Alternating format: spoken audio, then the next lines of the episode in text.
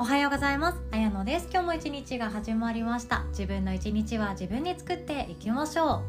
今日はですね今すぐできるストレスへの強くなる方法についてなんですね。これあの先日読書をしていて知ったことというか改めて実感したことなんですけどストレスに強い人の特徴っていうものがあるんですよ。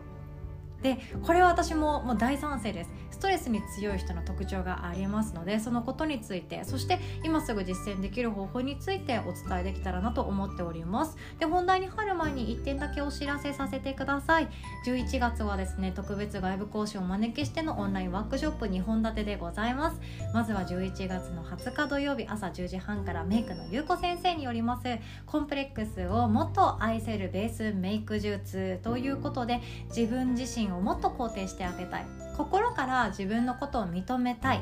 認めてあげたい。って思っている方に特におすすめになっております。でやることはですね本当あのシミの消し方とかシワに対してどうしたらいいかとかそんなもう細かいお話もしてもらおうと思っているんですね。持ち物などはホームページに記載しておりますのでヨガの日のホームページからチェックしてください。続々とご予約いただいております。本当楽しみにしております私も全力で参加させていただきます。そして翌週のですね11月28日のお昼1時からは現役 YouTuber 女子によります。動画編集の基本の木土台固めというワークショップを開催していただけます。めちゃくちゃ楽しみです。私もですね無料のアプリとかその iPad で編集しているんですけどそれの最低限のものを使ってきたんですね。でもやっぱりなんかもっとつなぎ目こういう効果音入れたいなとかテロップってどうやったらあのヒカキンさんみたいにできるんだろうとか効果音ってどうやって入れたらいいのっていうところが謎なまま終わっちゃって 勉強しても勉強してもちょっといまいち使いこなせていなくって勉強するの諦めた人なんですね。恥ずかしい。なので今回皆さんと一緒にステップアップしていきたいと思っております。で今回はですね特別に初回のみ無料で開催していただけます。そしてご予約された方につきましてはですね録画 VTR のアーカイブ動画もシェアさせていただきますので当日参加できなくなっちゃいましたという方もご安心ください。録画 VTR を後日メールに載せてシェアさせていただけますのでフォームからご予約いただけるととても嬉しいです。わからないところはですね気軽に私に直接 LINE してくださいね。たくさんのご参加お待ちしております。では本題に行きましょう。ストレスに強くなる方法っていうんですけども結論言ってしまいますとですねストレスに強い人って記憶することがとっても上手なんだそうです。これすごくないですか？記憶だそうですよ。記憶。なので今日という一日。今日今日でちょっと止まっちゃったんですけど今日という一日をどういう一日だったって今日の夜肯定するのか否定するのかいい一日だったのか悲しい一日だったのかって記憶をしてあげる感情をつけてあげるというのは自分でどうにかできることですよね。で私は例えばなんですけど今から子供を子供園に送りに行けます。チャリで送るんですけどもその代わりに例えば土砂降りの雨に降られたとしましょう。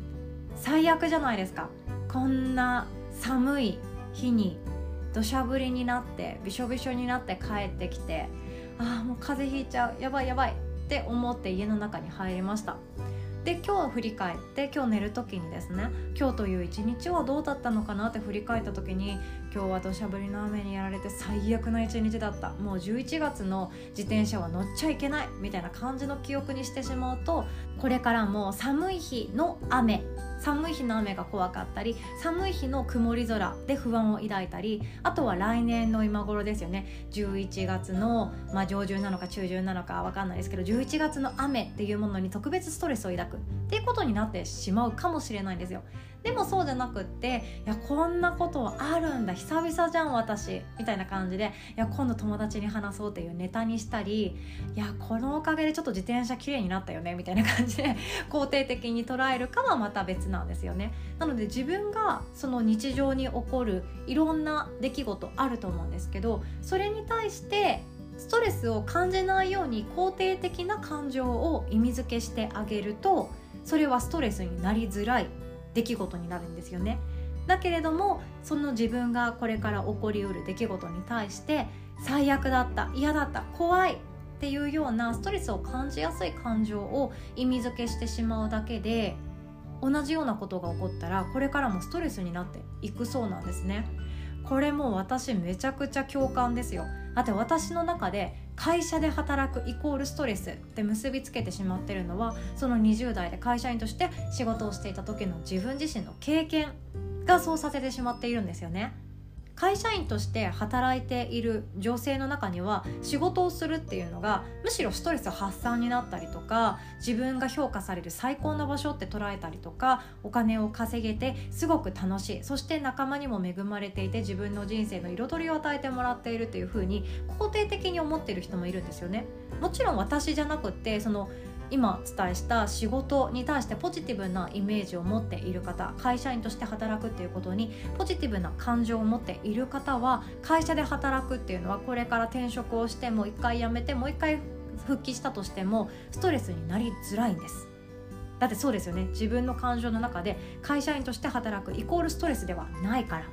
でも私を見てくださいよ。見てくださいっていうか私のこれまでの話聞いてくださいよ。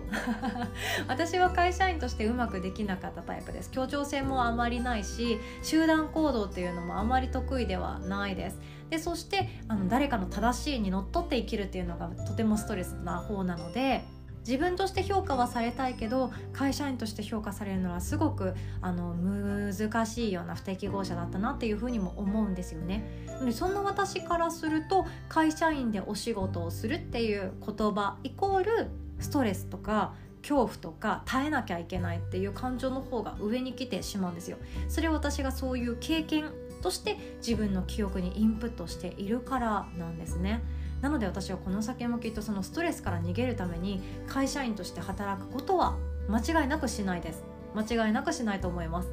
なんですけれどもこんな経験ありません？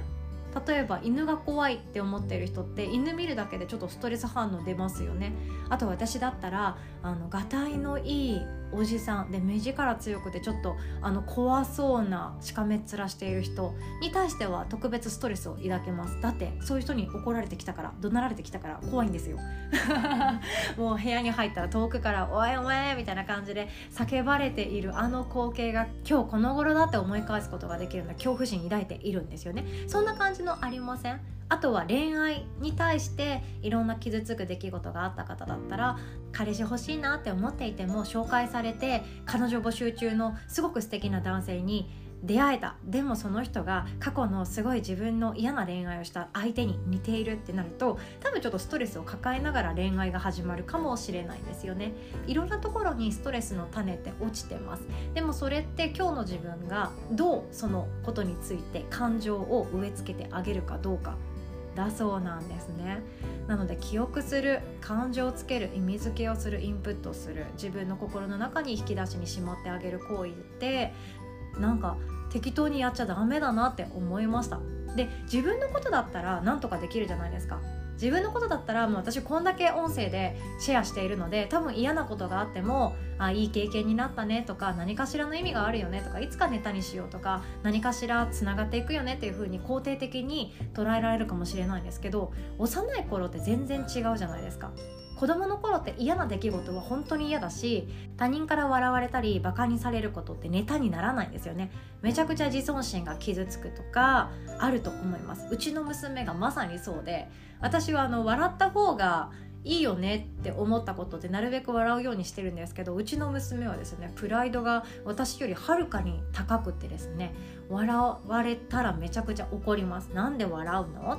バカにしたでしょみたいな感じで言われるのであめっちゃ考えようって思ったんですよ めっちゃ気をつけなきゃいけないポイントだって最近思わされましたやっぱりあの笑われてなんとかなるとか笑われてもあお得な気がするとかそういうキャラの方が楽だよねって思えるのって早くて中学生とかで遅くてもうほんと大学生の頃とかだと思うんですよね。であの元社会人とかでもやっぱり笑われたら嫌って思う人もまだまだいます。でもやっぱり笑われるっていう行為とか自分のダメなところおっちょこちょいだねとか天然だねっていうところまあダメじゃ全然ないんですけどそういうところを誰かから可愛いねとからしいねとかネタになるねっていう風に言ってもらえる環境って幼い頃って全然うまくコントロールできないじゃないですか。笑われたら嫌だとか自分のことバカにされたら本当に腹が立つ悲しいっていう感情が先行してしまうので子供に対しては気をつけようってマジで思ったんですね最近。